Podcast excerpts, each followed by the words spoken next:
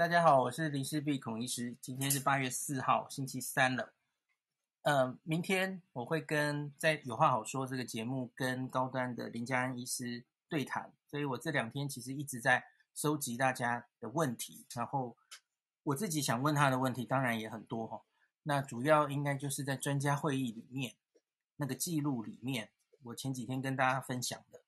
有一些比较深入、比较艰深的基本的问题，我想问他哈。那当然也有这几天、这一两周来在新闻媒体上有一些对高端的质疑，我当然也可能我不问信聪，大概也会问了哦。那可是今天我想特别讲一个哦，嗯，某媒体在这几天有报一个哦，独家报道，他说这个。高端在巴拉圭的第三期临床试验，每个人一万元美元美元，sorry。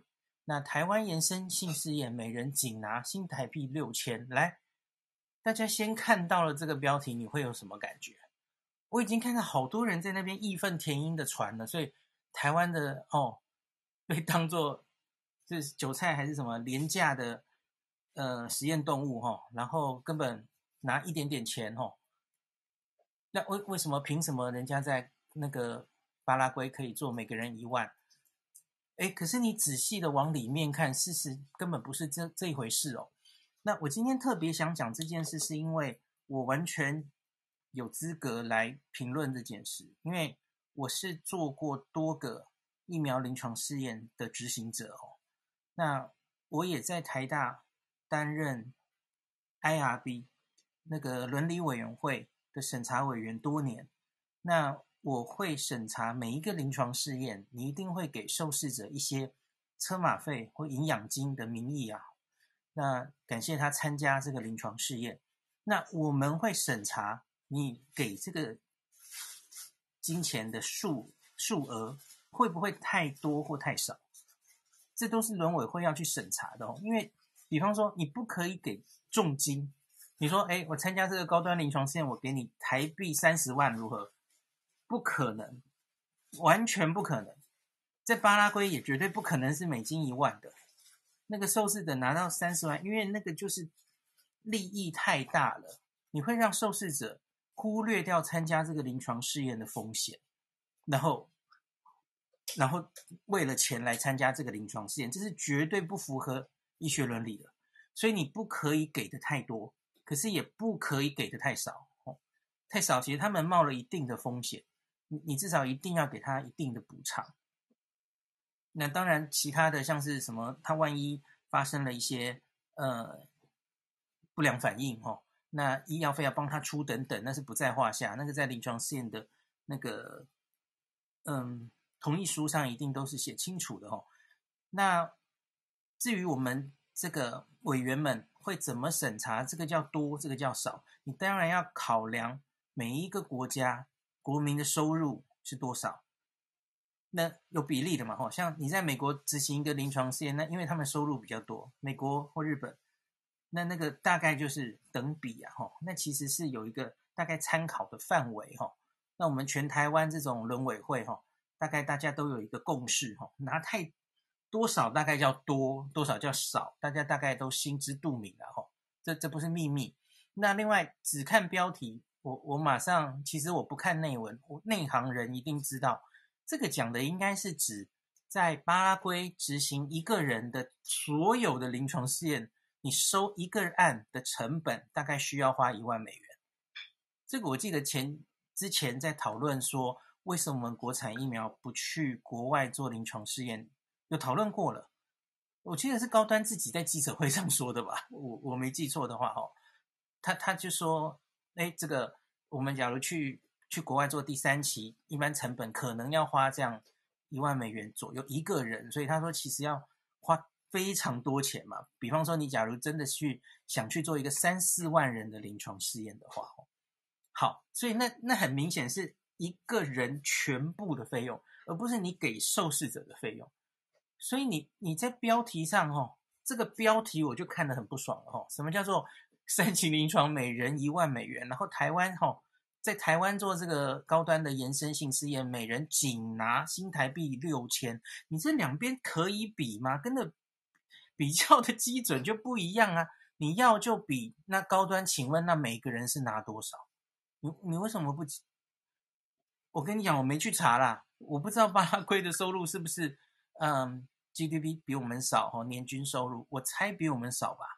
我相信他们拿不会超过新台币六千的。好，那没关系，我们继续先看一下这个新闻里哦，它到底是怎么怎么写的。那其中几点我再跟大家解释一下哈。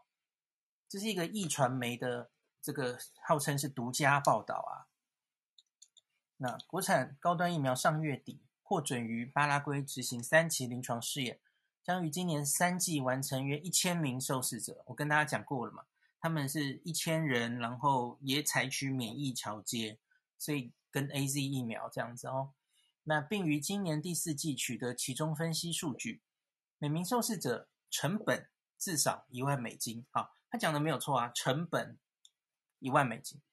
换算约将近新台币三十万元，而日前高端紧急向卫福部申请的延伸性试验，那意思就是大家记得吗？就是像是陈建仁总统、副总统、前副总统，他因为是打到安慰剂，所以有一个延伸性试验嘛，说也让你可以打到高端疫苗，那愿不愿意加入啊？他说最多有五百名受试者参与，每名受试者。有获得六千元的研究计划营养金，好，这里看起来都没有错。好，易传媒取得高端疫苗这个延伸计划的说明暨同意书，目前有五百名受试者参与，整个流程最长八个月，包含五次门诊、三次电话追踪，而试验流程受试者补助总共六千。好，我这里先停一下。理论上哦，理论上这种。我们在医学伦理，我们在那个审查的时候，我们都会很希望这个，因因为我们我们要审查的部分包括哈，你要去哪里招募受试者，你要怎么招募你的受试者，你要在哪里贴广告，这个院内哈，比方说台大医院的布告栏啊，台大院内的网站上哦，或是你去 BBS 哦都可以，可是你要先给我们审查，那。通常我们在审查的时候，哈，我们会抓一个重点，你不可以写出来你要给受试者多少钱，这是绝对不行的。为什么？因为，比方说，你可能会吸引到很多金钱上，哦，他其实像学生，学生根本就是没有什么收入，只能靠打工嘛。那这样的钱，对一般上班族来说，不会有吸引力的哦。可是对于很缺钱的学生，那可能对他们来说，那个金钱相对来说就是非常大的诱惑，参加一个临床试验，而他会忘，就是忘了评估这个，没有好好的理解这个临床试验对他的风险，所以因此特别，比方说很多人说啊，那我们要去台大的学生会看的那个 PTT 啊、BBS 上面广告。好，你可以去广告，可是你绝对不可以把你要给他们多少钱写上去。这是我我还在台大伦委会的时候，我们是非常非常重要的原则。而现在就大拉拉的在新闻上这样传播，我觉得是非常不好的。就比方说，当时高端跟雷亚刚刚开始收案的时候，我记得也一样，也有人说我们独家取，还有记者自己去参加嘛，大家记不记得？然后他就直接说了：“哦，参加完其实可以拿到一万多，好，因为这个延伸试验好像比较少。我记得后今天在 PTT 贴出来讨论哈，也有人说没有啊，主试验我记得比较多哦，哈，主试验好像是一万三吧，我没记错的话，好，可是这不重要，这钱不应该大拉拉摊在阳光下，在这边讨论哦，这是不适合的啦。好，那我们继续往下。”他说：“事实上，纵观各各国疫苗的开发成本，一般而言，分成临床研究机构、临床医院的费用、受试者补贴费用及临床疫苗试验呃临床试验疫苗生产费用，加总起来，每位受试者的成本约莫要六万元到十万元。台湾相较起欧美各国要便宜许多。好，这里我解释一下。”在台湾做应该比较便宜，相较于欧美的话，这其实是废话。因为第一个，他们那个本来就是那个收入，国民收入所得是比我们高。另外，因为你是要到国外做，你是要跟别的医院合作，然后国外会有国外的，因为因为你台湾是台湾的嘛，国外有国外的研究者，你要跟国外的在某一家医院里，然后希望他帮你做临床试验。另外。这里其实漏讲了一个，在我们这个执行临床试验中有一个角色叫做 CRO，CRO 是一个非常重要的中介。你可以说，呃，总之 CRO 会帮你打点一切哈，他帮你，他很熟悉法规申请、法规单位，他去帮你找合作的医院哈，穿梭在各医院之间，CRO 会拿非常多的钱哦，这这也是他该得的。所以，然后他他可能手上有很多受试者的名单哈。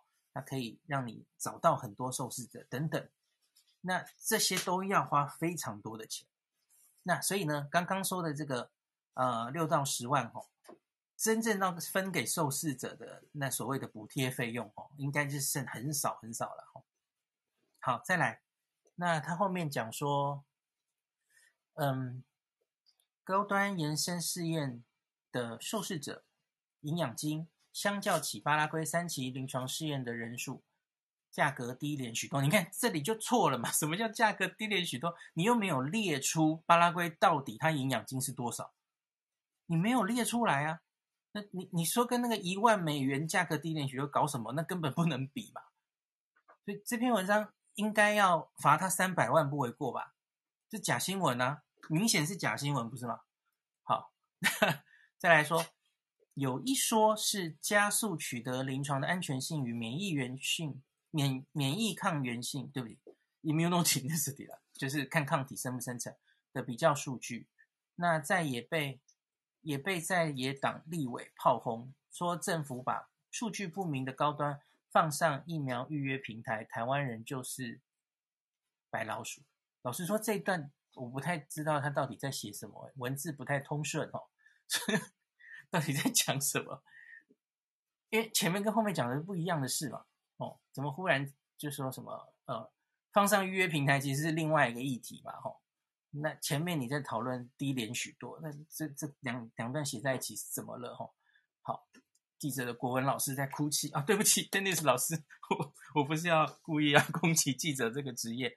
好，那接下来我看一下哈，我看还有什么值得讲的哈。其他应该还好，好，大大概就这样。然后另外再提一下，这两天也有人在问的哈。他说，意外的是，指挥中心今日也公开接种高端疫苗的两名受试者出现了颜面神经麻痹，这是一个有一个人颜面神经麻痹麻痹 Bell's palsy 哈。那另外一个有眼压过高的副作用。那但是否与疫苗有因果关系，尚待了解。而这个部分并未在延伸试验的同意书上揭露，揭露仅指出可能会有轻微疼痛、肿胀、全身无力、头痛等副作用。好，这个我解释一下哈，呃，这其实应该是 CDC，我已经开了这个网页哈，CDC 大概就是这几天也把高端疫苗的简介放上官网了哈，那所以台湾。可能拿到的几个疫苗，其实现在那个简介都可以在呃 CDC 的官网上看到。而在高端新冠肺炎疫苗，哦，它的简介里面最后一行就是依照临床试验结果，接种后可能会发生的一些反应跟频率，哦，它都有列出来。那就不常见的一些副作用，哦，包括了哈罕见副作用，它写小于千分之一。那就是包括刚刚讲的这两个哈，颜面神经麻痹，还有眼压过高。那这里有一个小星星，这个附注说明哦，他说在安全追踪期间，这个疫苗组有一位受试者通报出现了急性周边型的颜面神经麻痹。那受试者是在接种第二剂后十三天发生这个反应的哦。好，那今天想想在那个。记者会上也有被问到这个问题，那他有稍微解释一下哈。那他说这个呃，sorry，那庄仁祥发言人说，这个这一例 Bell's palsy 颜面神经麻痹后案个案，他后来完全康复了哦，但因为他在接种之前有上呼吸道感染的症状，那究竟颜面神经麻痹，还有另外一例是眼压过高了哦，是否跟打疫苗有相关？他说目前只有时间序列的关系。是否真为疫苗造成的因果关系，还要再了解。好，我来评论一下这件事，因为又来了，我完全有资格评论这件事，因为我就遇过，而且这只要出了一个这样子哦，你在这个三千多人的临床试验里出了这样一例，报告就写不完了。然后你要，因为我们会有独立的这个呃安全性审查的小组嘛。那你发生了这样的不良反应，你就几乎要每天写报告，然后跟跟大家报告哈，跟主管机关也报告哈。哎，我们现在有有一个人发生了这种颜面神经麻痹哈，那可是我不知道他是哪一组的嘛，所以可能你面临需不需要片面解盲，知道这这个是不是一个呃值得要好好停下来厘清的问题？大家记不记得去年？应该是，呃，七八月吗？忘记了。就是 AZ 疫苗产生一个严重的横断性脊脊髓炎嘛，吼，所以他他为此全球的临床试验停下来嘛。后来我相信他们应该是片面解盲，然后看他他是在实验组，然后又做了一些讨论，后来才恢复临床试验，就是类似那样的事哈。那我不知道，我明天应该会问林医师，就是详情是怎么样吼。那因为发生了颜面神经麻痹，应该算是严重的事，应该算。呃，病人可能会因此住院哦，也也许不住院，我不确定啊，我要明天问了才知道。万一他有住院的话，病人在打了疫苗之后，哈，他因为任何原因住院，这其实都是严重不良反应。严重的意思，重住院就算严重了。不管他因为任何风吹草动，他假如不小心遇到车祸了，车祸然后去住院，这都算不良反应，都要一一的记录。临床试验就是这么严谨的一个过程哈。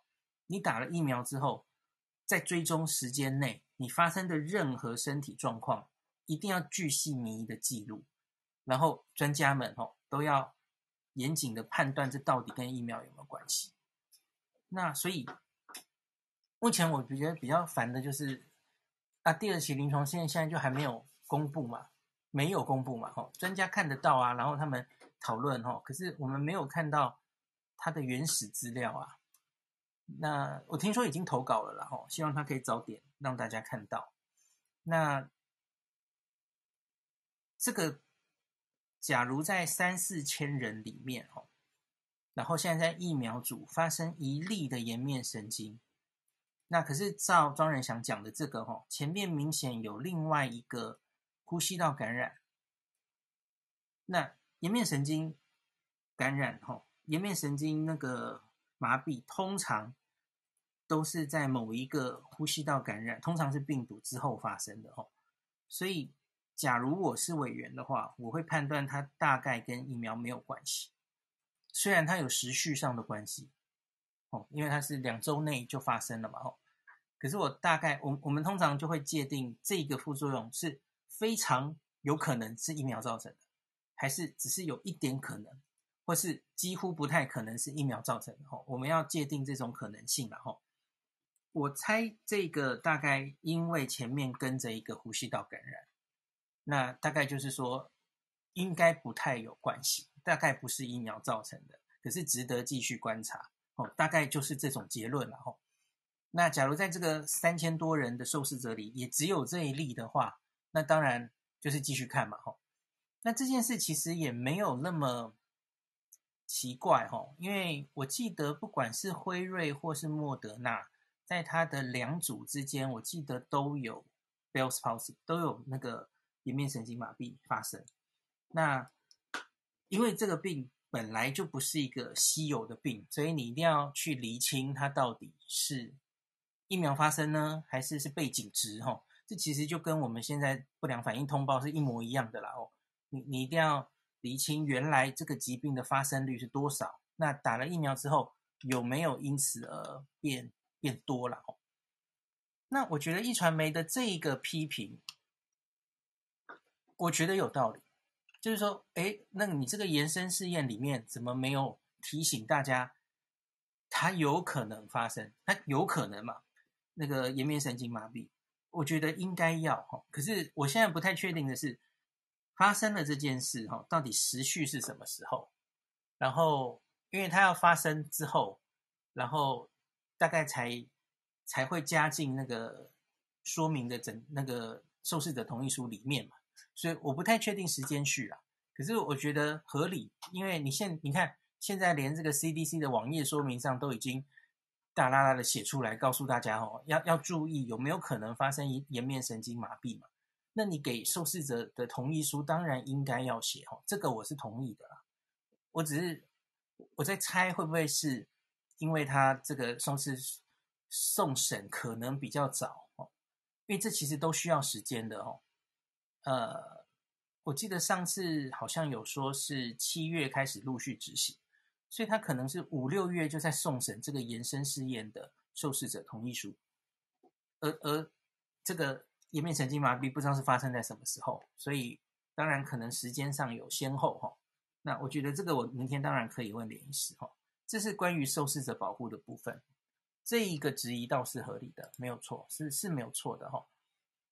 好，那最后一点，大概我再讲一下，就是我明天还是也会问林医师的一个问题，就是大家最近都在问那个哦，呃，今天刚刚晚上出来的新闻哦，高端疫苗又一批完成了检验封缄，那已经累计三十五点二万剂可以施打了、哦，已经有四批完成了封缄。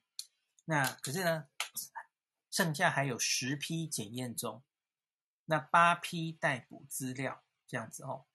那现在大家比较在质疑的就是，哎，你现在送了这么多批哦，那你看这个已经几批了，可是你，呃，食药署这个检验研检组长王德元说明，目前高端累积已经有五批，哎，这里又说五批，不知道哈、哦。